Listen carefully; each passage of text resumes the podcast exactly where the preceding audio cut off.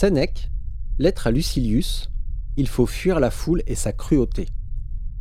Tu me demandes ce que tu dois principalement éviter.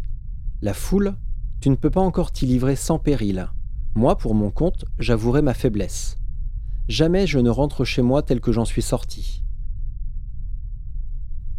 Toujours quelques troubles qui s'étaient en moi endormis se réveillent, quelques tentations chassées reparaît.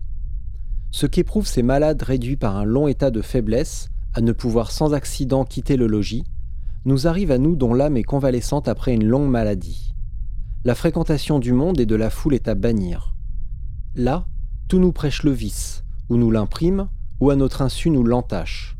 Et plus nos relations s'étendent, plus le danger se multiplie. Rien n'est plus funeste à la morale que l'habitude des spectacles.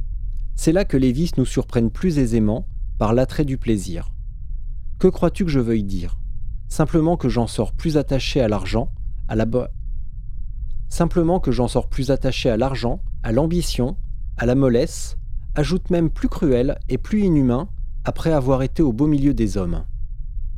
Le hasard vient de me conduire au spectacle de midi. Je m'attendais à des jeux, à des facéties, à quelques délassements qui reposent les yeux du sang humain. Loin de là, tous les combats précédents avaient été pure démence. Cette fois, plus de badinage. C'est l'homicide dans sa crudité. Le corps n'a plus rien pour se couvrir, il est tout entier exposé au coup, et pas un ne porte-à-faux. La foule préfère cela aux gladiateurs ordinaires et même extraordinaires. Et n'a-t-elle pas raison Ni casque ni bouclier pour repousser le fer? À quoi servent ces armures, cet escrime, toutes ces ruses? À marchander avec la mort. Le matin, c'est aux lions et aux ours qu'on livre des hommes. À midi, c'est aux spectateurs. On met aux prises ceux qui ont tué avec d'autres qui les tueront. Et tout vainqueur est préservé pour une nouvelle boucherie.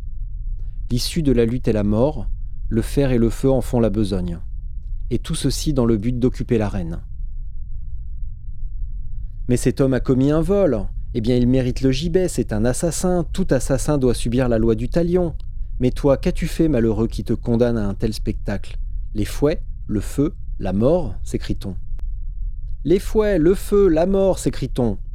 Et voilà un qui croise le fer trop mollement, qui tombe avec peu de fermeté, qui meurt de mauvaise grâce. L'homme sous la frappe d'un fouet s'en retourne à la blessure, et des deux côtés ses poitrines nues doivent d'elles-mêmes s'offrir au coup. Le spectacle est-il suspendu pour entracte Par passe-temps qu'on égorge encore plus que de ne rien faire? Ne sentez-vous donc pas que l'exemple du mal retombe sur ceux qui le donnent? Rendez grâce au Dieu immortel. Il vous laisse enseigner la cruauté à celui qui ne peut l'apprendre. Il faut préserver de l'influence du peuple un esprit trop tendre encore et peu ferme dans la vertu. Aisément, il se range à la vie de la foule. Socrate, Caton, Lélius auraient pu voir leur vertu, sous la pression populaire, entraînés par le torrent de la corruption. Et nous, encore en pleine lutte contre nos penchants déréglés, comment saurions-nous résister à la tentation des vices qui viennent à nous en si grande escorte? Un seul exemple de prodigalité ou d'avarice fait beaucoup de mal. S'attabler en compagnie d'un gourmet peu à peu nous effémine et nous amollit. Le voisinage d'un riche irrite la cupidité. L'envie se communique même au cœur le plus pur et le plus franc. Que penses-tu qu'il arrive de tes mœurs sans but aux assauts de toute une foule? Forcément tu seras ou ton imitateur ou ton ennemi. Double écueil qu'il faut éviter. Ne point ressembler aux méchants parce qu'ils sont les plus nombreux, ne point haïr le plus grand nombre parce qu'ils diffèrent de nous. Recueille-toi en toi-même autant que possible, fréquente ceux qui te rendront meilleur, reçois ceux que tu pourras rendre tels. Il y a ici réciprocité et l'on enseigne autant qu'on s'instruit. Garde-toi qu'une vaine gloriole de publicité entraîne ton talent à se produire devant un auditoire peu digne. Pour y lire ou pour disserter, ce que je te laisserais faire si tu avais pour ce peuple-là quelques denrées de son goût. Mais aucun ne te comprendrait, hormis peut-être un ou deux, et par hasard. Mais aucun ne te comprendrait, hormis peut-être un ou deux, et par hasard.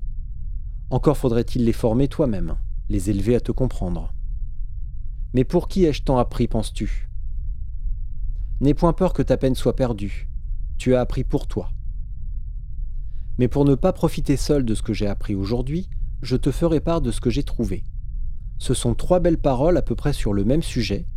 Une payera la dette de ce jour, tu prendras les deux autres comme avance. Démocrite a dit Un seul homme est pour moi le public, et le public un seul homme. j'approuve encore, quel qu'en soit l'auteur.